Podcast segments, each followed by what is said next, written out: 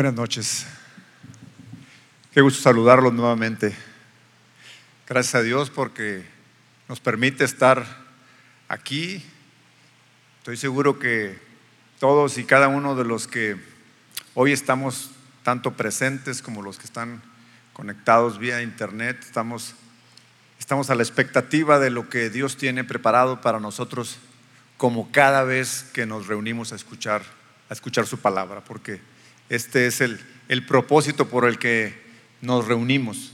Cada día, cada vez que estamos acá, es con el propósito de estar instruidos por medio de la, de la palabra de Dios.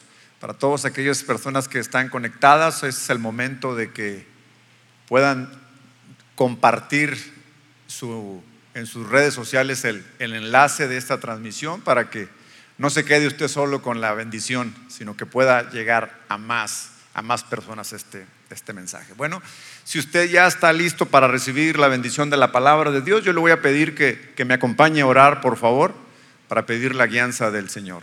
Amén. Señor, te damos gracias.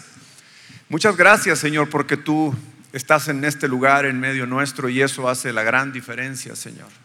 El que tú nos acompañes y tú estés aquí, Señor, en medio nuestro. Pero lo más importante, Señor, es que te tenemos en nuestro corazón también, Señor. Ahí, en donde tú nos hablas, en donde tú nos, nos muestras tu propósito y tu voluntad, Señor.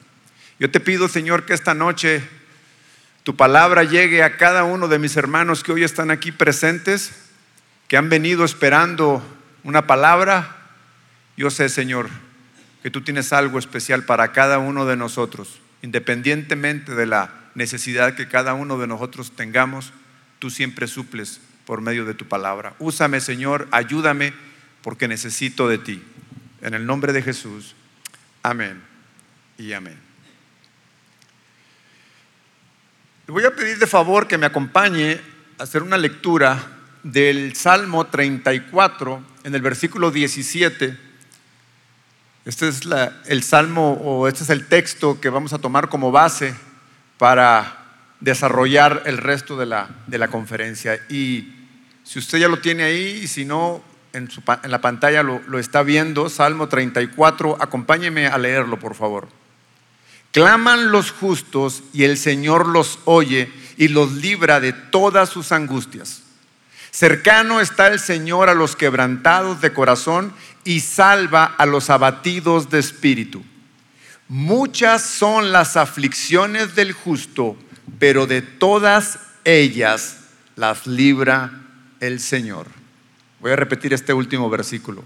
Muchas son las aflicciones del justo, pero de todas ellas lo libra el Señor.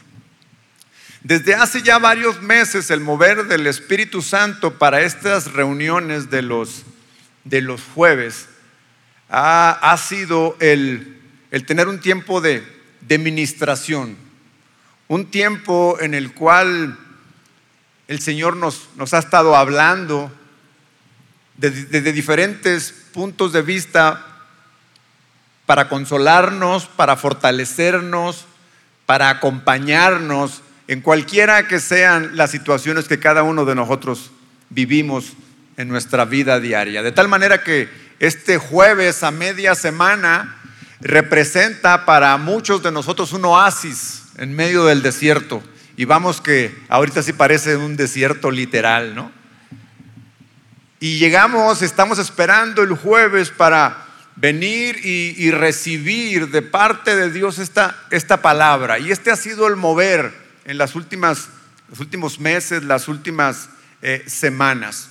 Hemos estado siendo ministrados desde temas como la gratitud, como el tiempo de esperar en Dios, estar al tanto de cuáles son los tiempos de Dios.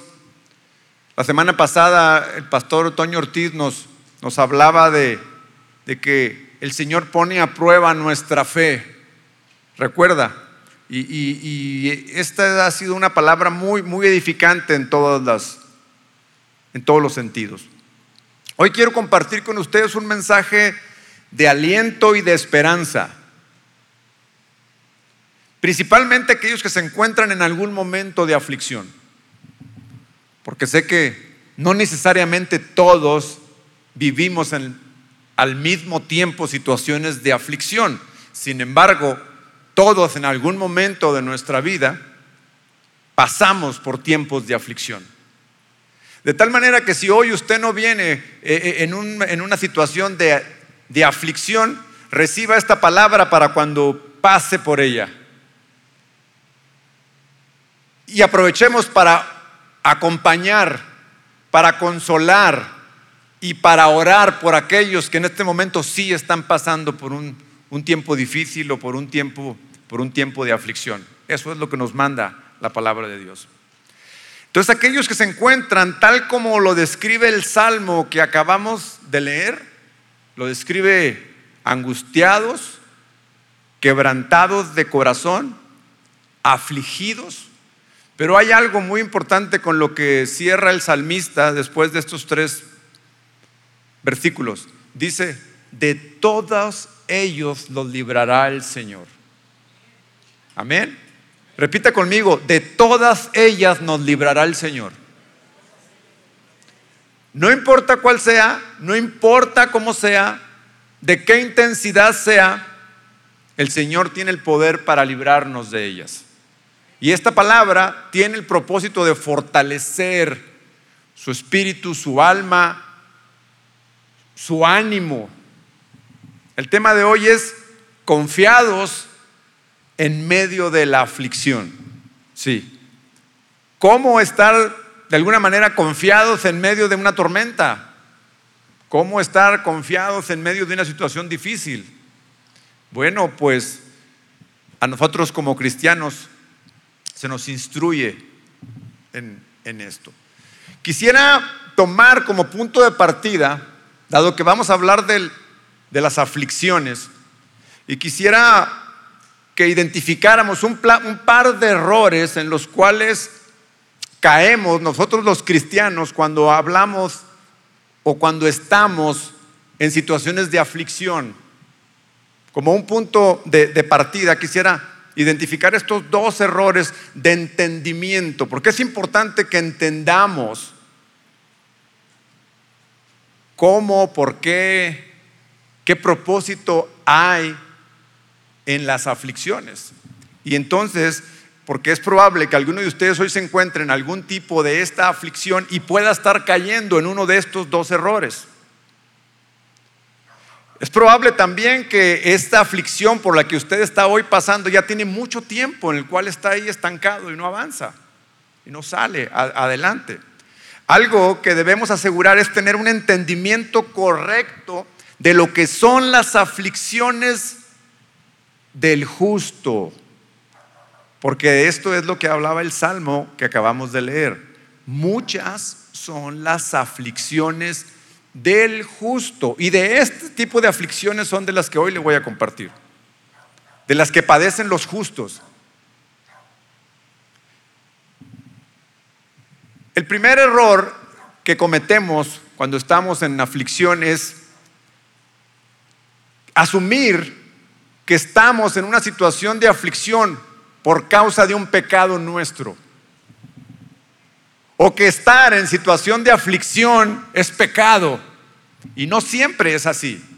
Y digo no siempre es así porque por supuesto que una vida pecaminosa conlleva consecuencias en la cual pues padecemos de aflicción por esas consecuencias, pero no, no, no es de esas, de esas aflicciones de las que quiero compartir, porque definitivamente una vida pecaminosa nos lleva a, circunstancias, a consecuencias en las cuales estamos afligidos por causa del pecado. Y un ejemplo de ellos, la, Biblia tiene varios ejemplos, pero un, un, ejemplo de ellos es el rey Saúl, que él sufría de angustia y depresión, todo a causa de su desobediencia.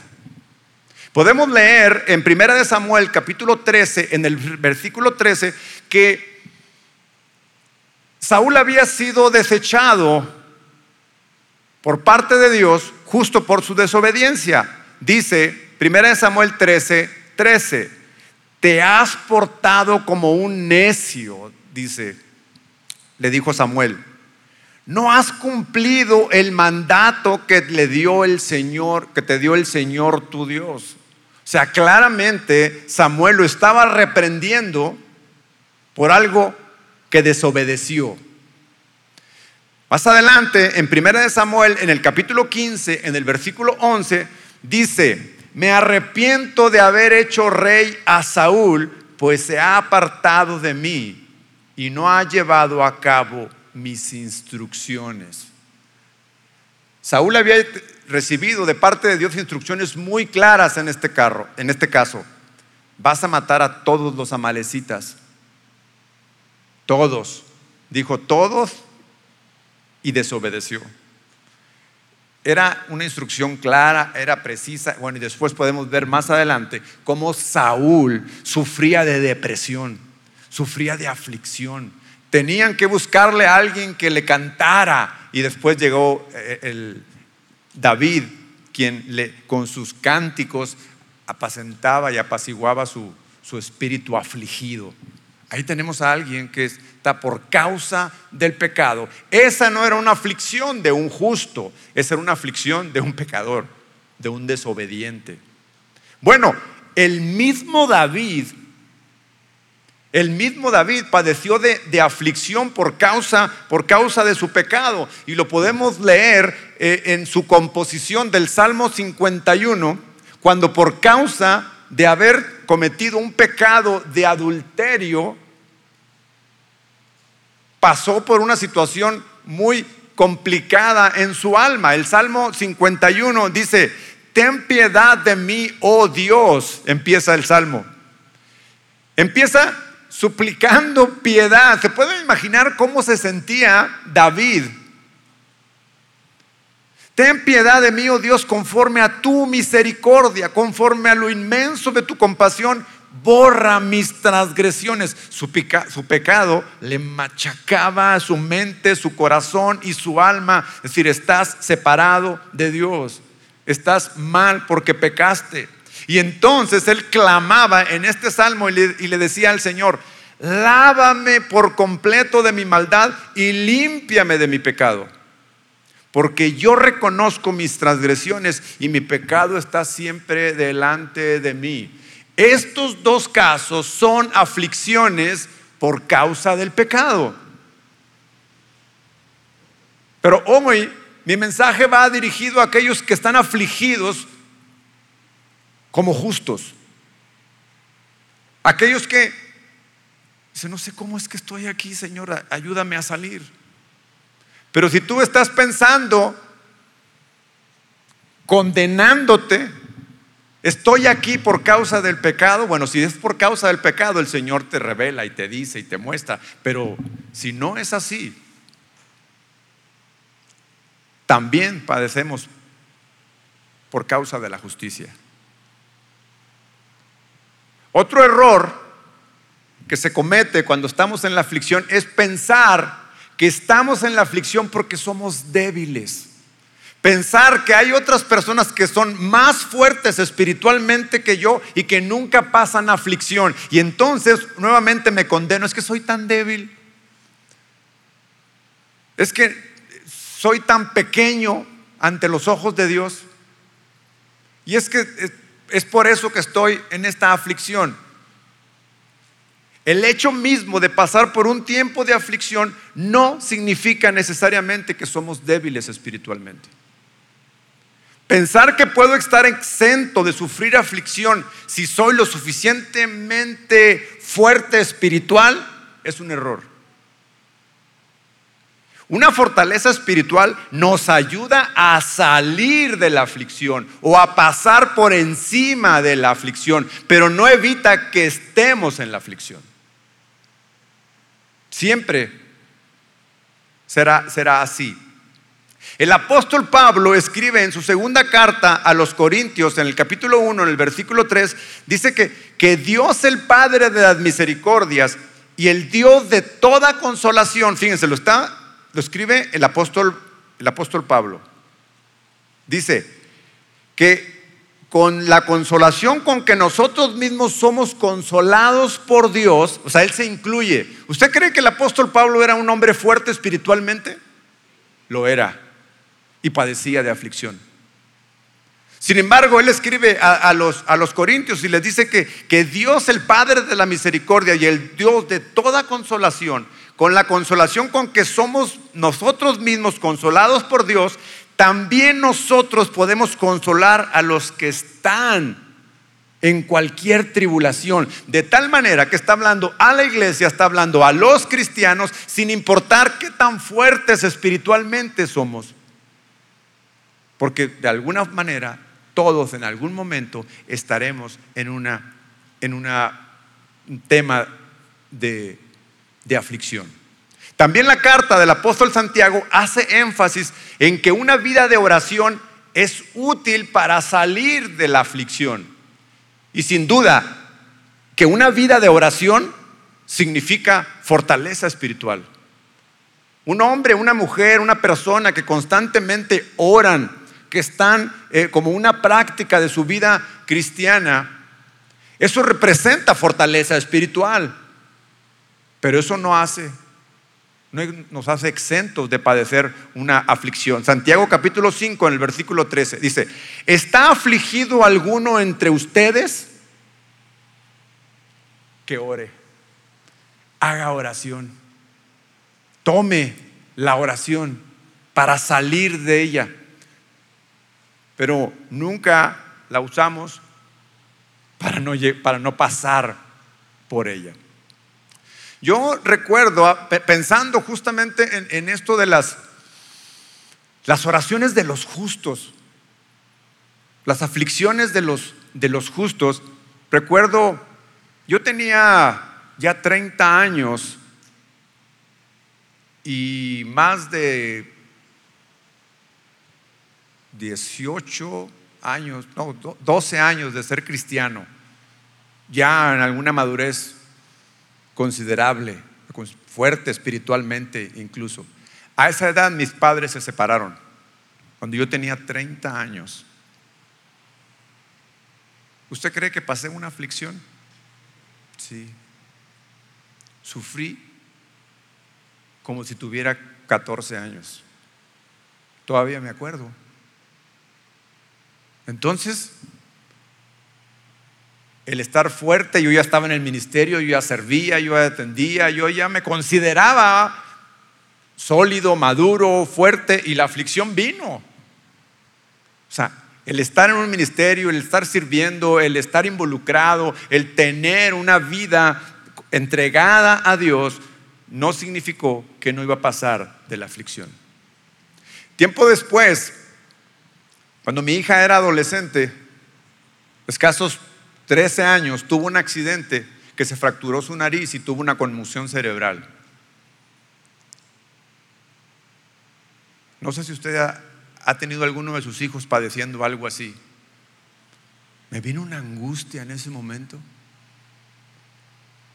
Estamos en un parque, no tenían que llevarla al hospital. No había, manera de cargarla cuando uno tiene la ansiedad, la desesperación y la urgencia por llevarla a un hospital, a que la atiendan. Cuando el Señor dijo, tranquilo, calma, esta aflicción la vas a pasar. Muchas son las aflicciones del justo, leímos.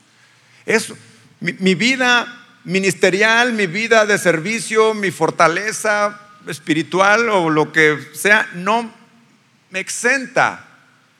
Así que no se condene si está padeciendo de una aflicción.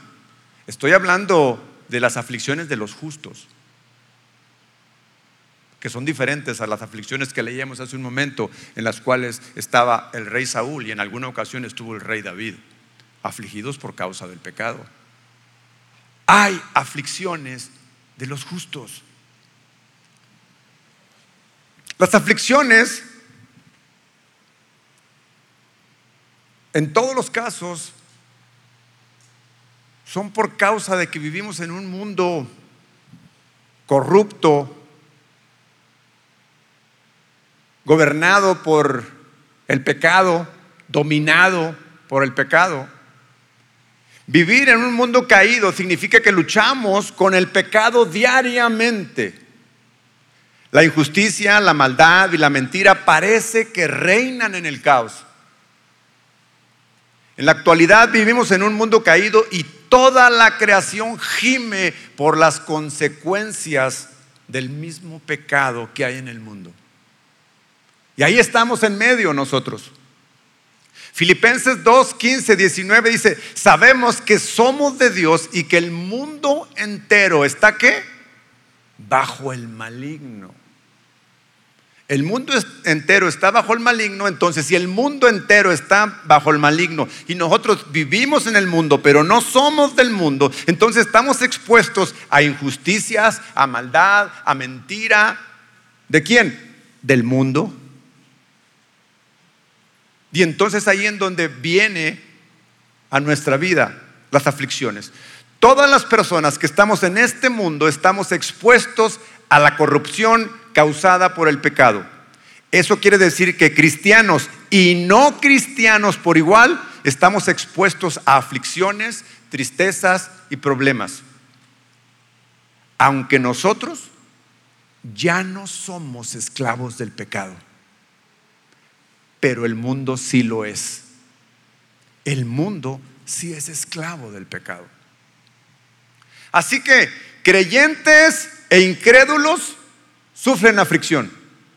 Creyentes y no creyentes se quedan sin trabajo. ¿Alguno de ustedes alguna vez se ha quedado sin trabajo? ¿Sí? ¿Y, cómo, cómo siente? Aflicción. Hay que traer el sustento de la casa. Hay que traer el pan. Y entonces ahí es cuando, a ver, ¿cómo voy a hacer la diferencia yo como cristiano en medio de la aflicción? Hombres cristianos y no cristianos padecen de enfermedades.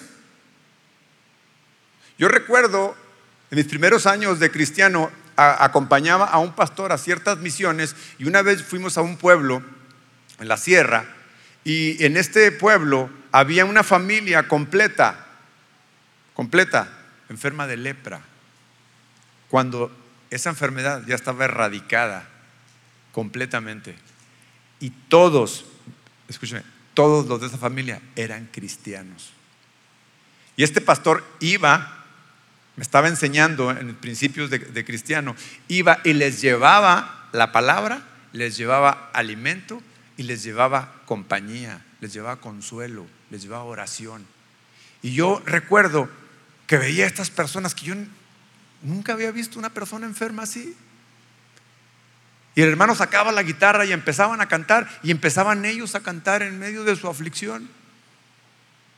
¿Usted cree que no vivían afligidos toda la familia? Estaban aislados en su casa a expensas de que alguien les llevara.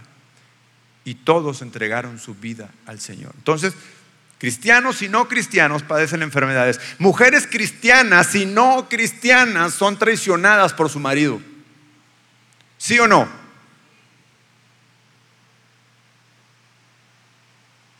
¿Qué es eso? Consecuencia del pecado que hay en el mundo, que gobierna el mundo. Mujeres, madres cristianas y no cristianas lloran igual por sus hijos que están en las drogas. Tengo un par de casos de madres que constantemente vienen queriendo traer a sus hijos que están envueltos en las drogas, 16 años. Y la madre llora y llora. Una de ellas y se mantiene fiel y firme diciendo, el Señor hará el milagro en medio de su llanto. Y ahí está la madre, no se da por vencida, no se da por vencida, es cristiana. Y está en medio de la aflicción. Un adolescente que es cristiano sufre la ausencia de su padre igual que aquel que no lo es.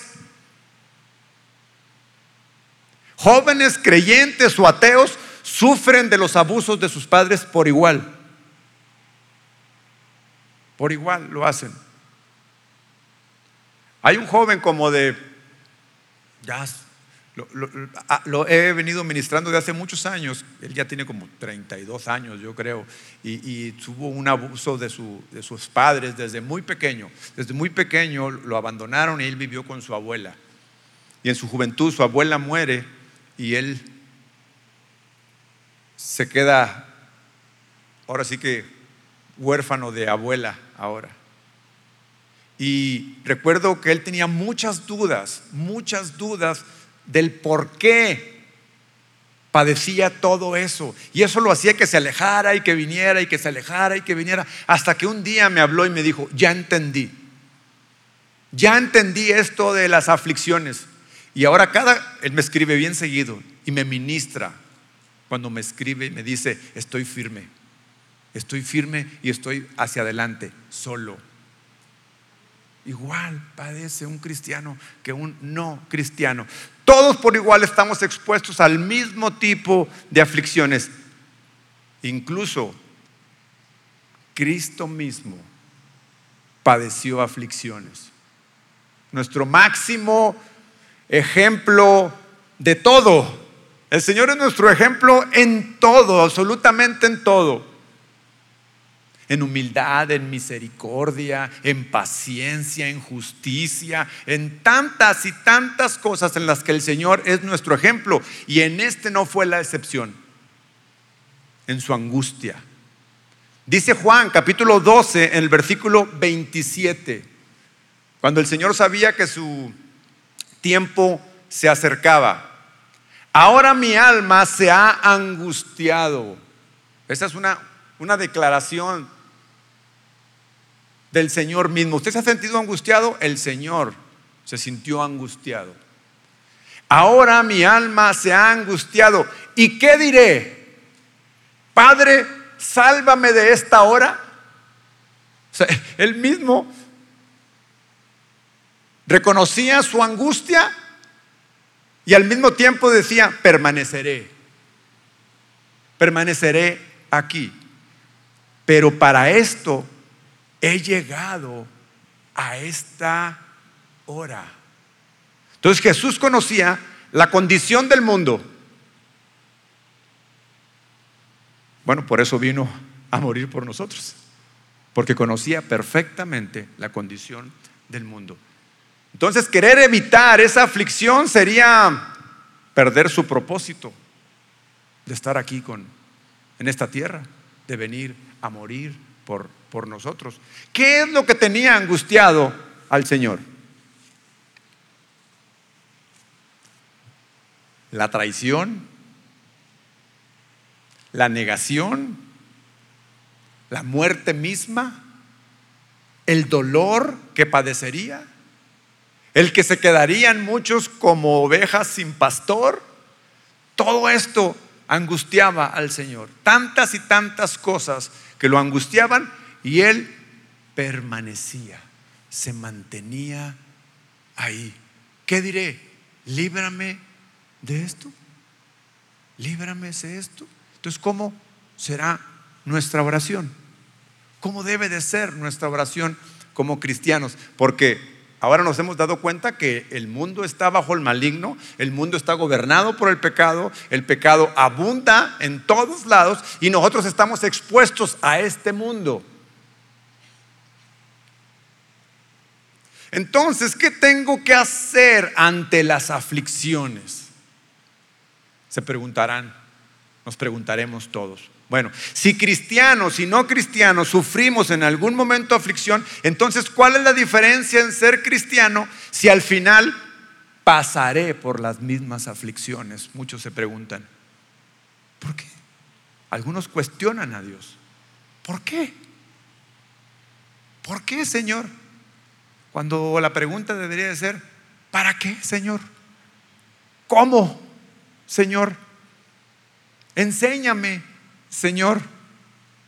Entonces, si entendemos correctamente las aflicciones, sabremos que venimos a Cristo no para ser liberados definitivamente de las aflicciones, sino que venimos porque tenemos una necesidad más grande. Venimos a Cristo porque tenemos una necesidad superior y es salvar nuestra alma, la cual se verá eh, concretada definitivamente el día que venga en su segunda venida y entonces tomemos un cuerpo glorificado como el de Él. Entonces seremos librados de todas las aflicciones, pero mientras que estemos en este mundo, hay que saber cómo vamos a pasar las aflicciones. ¿De qué manera? ¿Cómo es que tendríamos que hacer? Entonces, podríamos ir entendiendo la profecía aquella del profeta, la palabra aquella del profeta Isaías en Isaías 43 y deberíamos de, de hacer nuestra esta palabra cuando dice, pero ahora así ha dicho el Señor. Iglesia, ahora así ha dicho el Señor. El que te creó, oh Jacob, el que te formó, oh Israel, no temas no temas, no temas a la aflicción, porque ¿qué es lo que causa la aflicción en, primera instancia? Ansiedad, nervio, miedo, nos paraliza, ¿sí o no? De repente no sabemos qué hacer, cómo responder. Nos abruma, nos gana, viene el miedo a nosotros. Entonces el Señor te dice, no temas, porque yo te he redimido. Esta aflicción no te puede hacer daño a ti, en tu alma, en tu espíritu. No te dañará. No temas. Te he llamado por tu nombre. Iglesia, tú eres mío, dice tu Señor. Tú eres mío. No temas. Cuando pases por las aguas, yo estaré contigo. Y cuando pases por los ríos, no te inundarán cuando andes por el fuego, no te quemarás, ni la llama te abrazará. ¿Un amén habrá? Las aguas, los ríos y el fuego que hace referencia el profeta Isaías no es otra cosa más que las aflicciones por las cuales el pueblo pasaría. Y la respuesta del Señor a eso es, no temas. ¿Cómo no temer? ¿Cómo? ¿Cuál es la solución? ¿Cuál es la respuesta? ¿Cuál es la fórmula para no temer? Las aflicciones se definen como abatimiento, angustia, inquietud, ansiedad, desaliento. Tiene muchísimas definiciones. Es más, un dicho popular para describir la aflicción dice, estoy con el agua hasta el cuello, ¿sí o no? Bueno, ese que dice estoy con el agua hasta el, hasta el cuello, no entiende lo que el profeta Isaías nos dijo. Cuando pases por las aguas, no te negarán. Aun cuando pases por el fuego, no te quemará. Porque mío eres.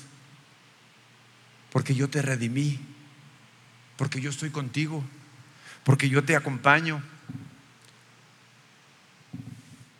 ¿Cuántos hoy se sienten así? Levanta su mano. Porque hoy queremos acompañarte,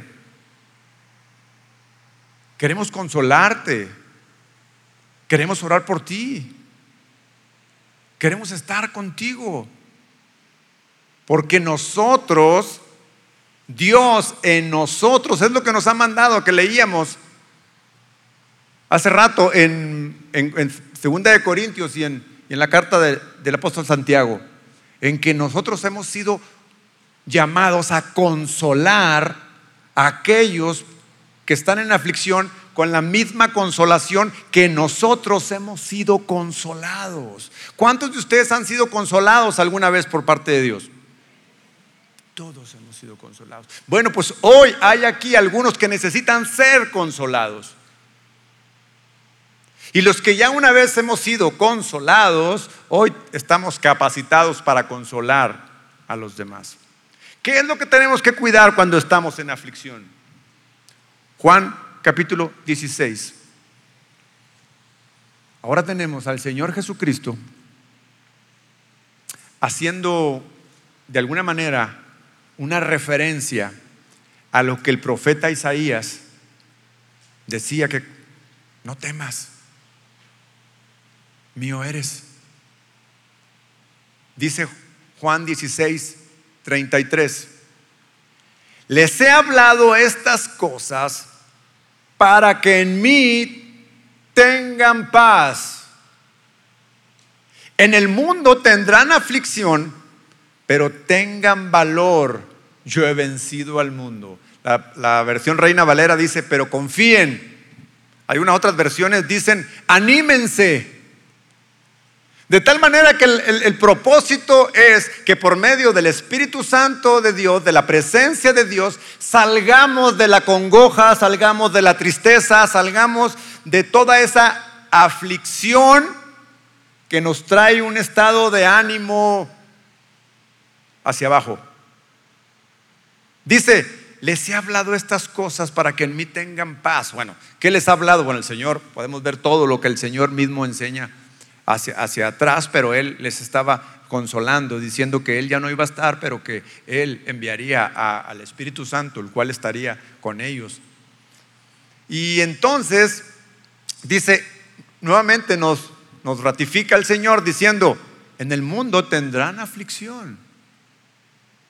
Le está diciendo a sus discípulos, le está diciendo a aquellos que eran sus alumnos, en el mundo tendrán, tendrán aflicción. De tal manera que no vamos, no estamos exentos de esto.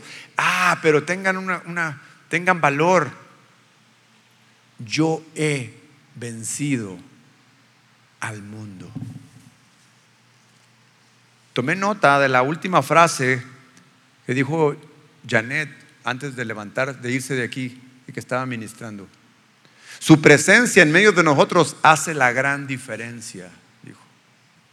Cuando yo estaba siendo ministrado ahí por, en medio de la, alabanza y que sabía el mensaje que, que, que tenía preparado para esta noche y escucho decir, su presencia en medio de nosotros hace la gran diferencia.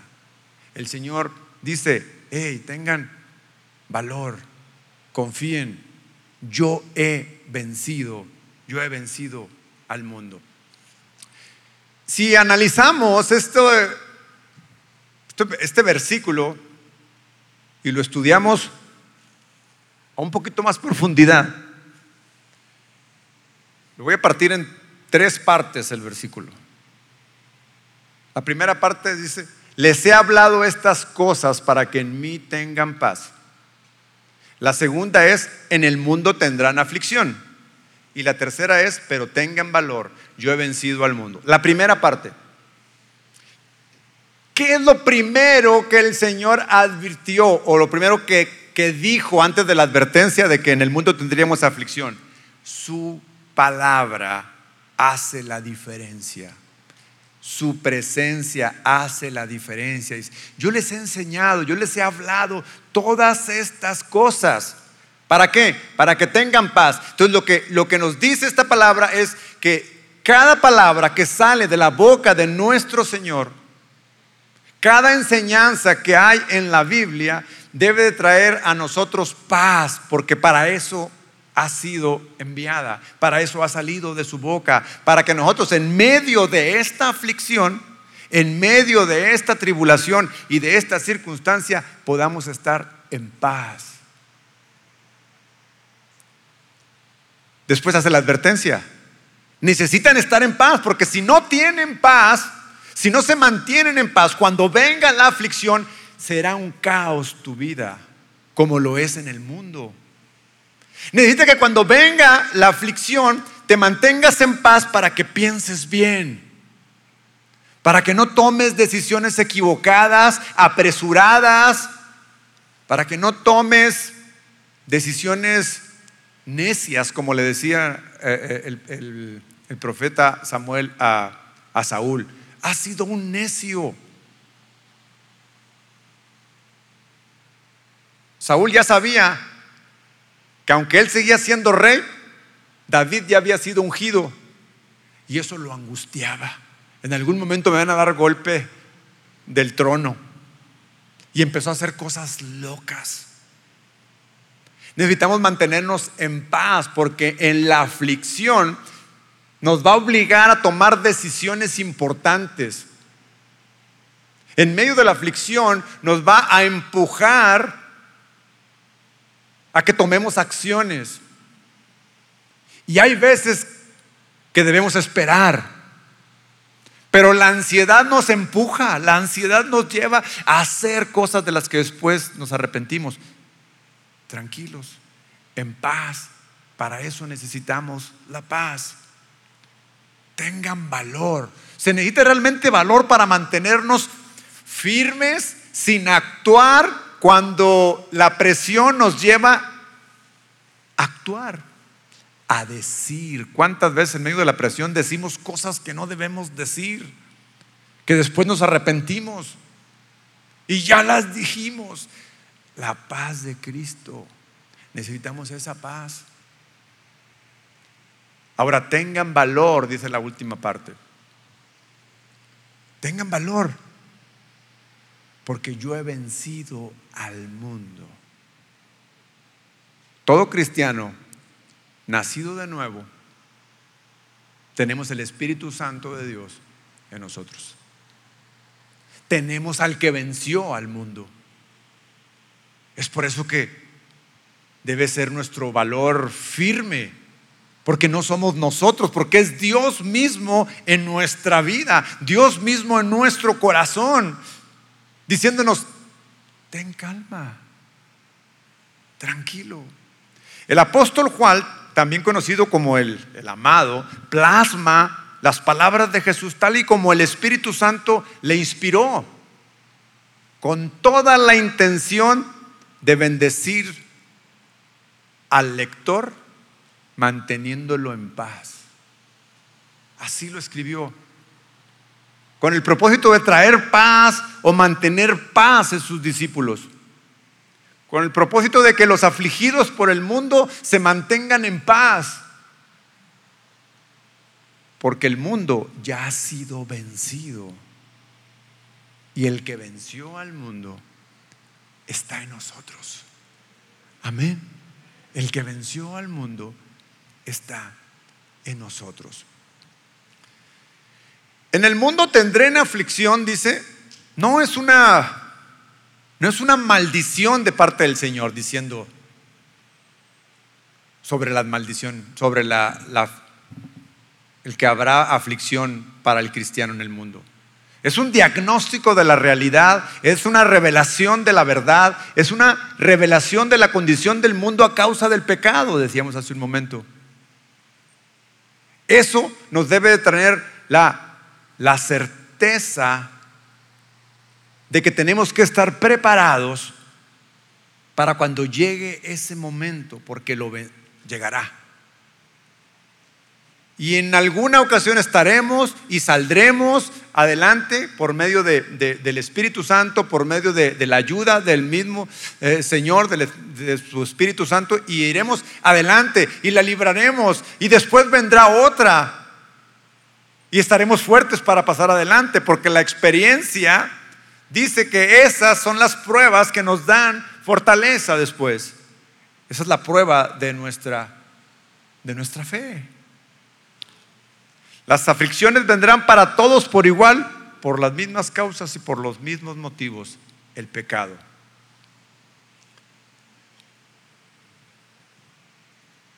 Cuando el Señor dice, confiad, porque yo he vencido al mundo, es una invitación a que en nuestra vida hay una fuerte convicción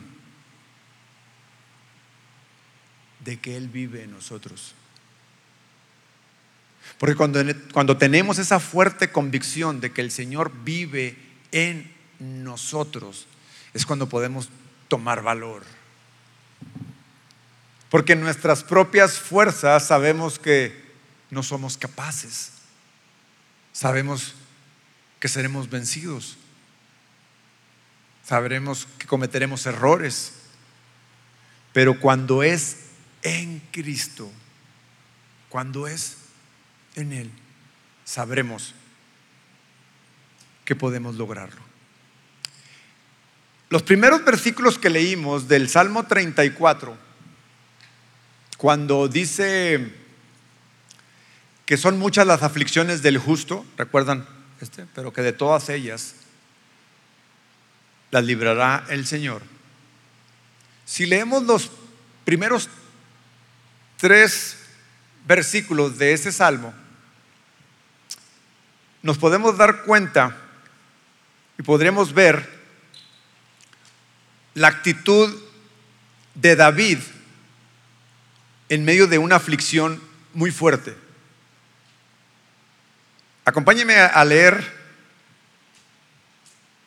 el Salmo 34, 1. Dice, bendeciré al Señor en todo tiempo, su alabanza estará siempre en mi boca, en el Señor se gloriará mi alma, lo oirán los, mansos y se alegrarán, engrandezcan al Señor conmigo, ensalcen juntos su nombre.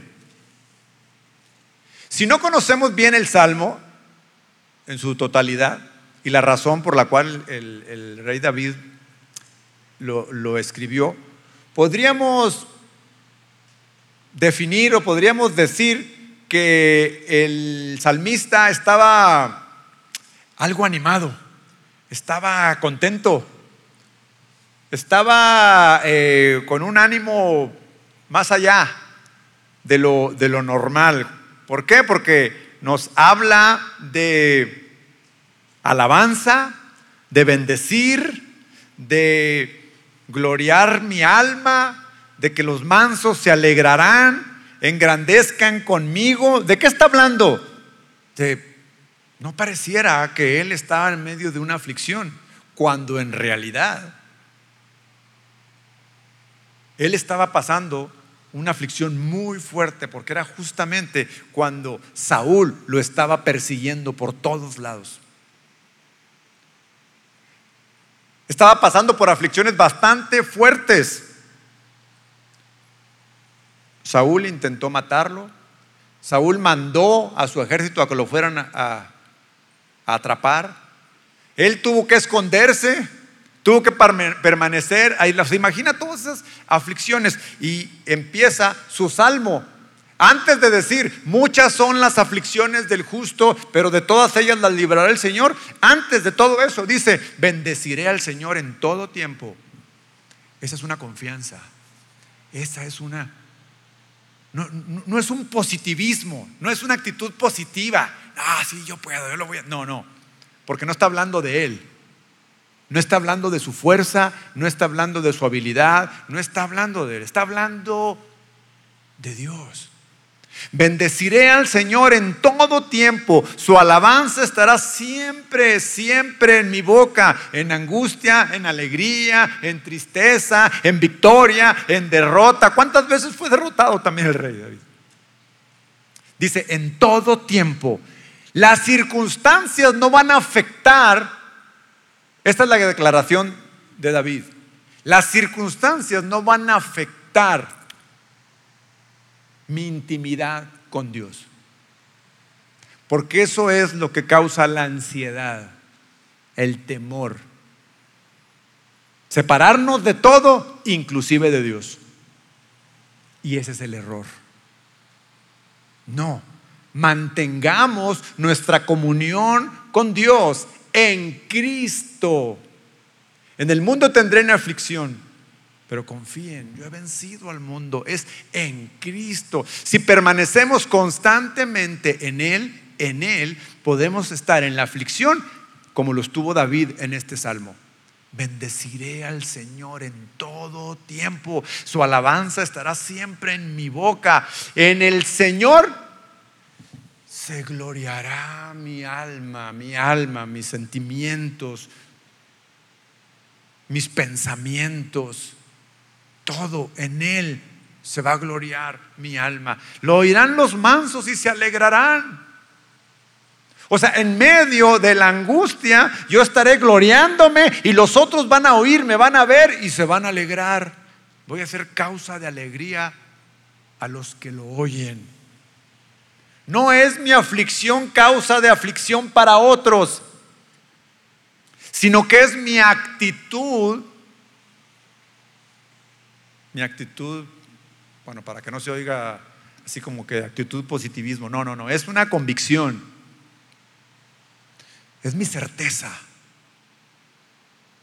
de que Dios está conmigo. Por eso siempre lo bendeciré. Engrandezcan al Señor conmigo. ¿Cuántos de los afligidos de esta noche quieren decir, hey, engrandezcan al Señor conmigo? A ver, ¿cuántos? Levanta tu mano. Ahí está, bien. ¿Quieres engrandecer al Señor conmigo? ¿Por qué no te pones de pie? ¿Por qué no probamos? ¿Por qué no nos metemos? ¿Por qué no nos entregamos? ¿Por qué no descansamos completamente de esa aflicción? De ese dolor. Olvídate por un minuto que tu hijo tiene días que no llega a casa. Olvídate por un minuto que tu marido no se ha reportado. Bendice al Señor en todo tiempo. Olvídate por un minuto que tus hijos están ausentes. Un minuto. Para entrar en la presencia de Dios y decirle, te bendigo Señor en todo tiempo. Tu alabanza estará siempre en mi boca. Se gloriará mi alma en ti. Te engrandezco, Señor, te engrandezco. Nadie como tú, nadie. Tú eres grande, Señor, dile. En ti confío y en nadie más dejaré esta carga, la dejaré en ti. Es más, no la voy a cargar más yo, te la voy a entregar. Te la voy a entregar confiando en que tú ya has vencido al mundo. Gracias Señor. Dile gracias Señor. Te engrandezco. Mi alma se gloriará en ti. Gracias, Señor.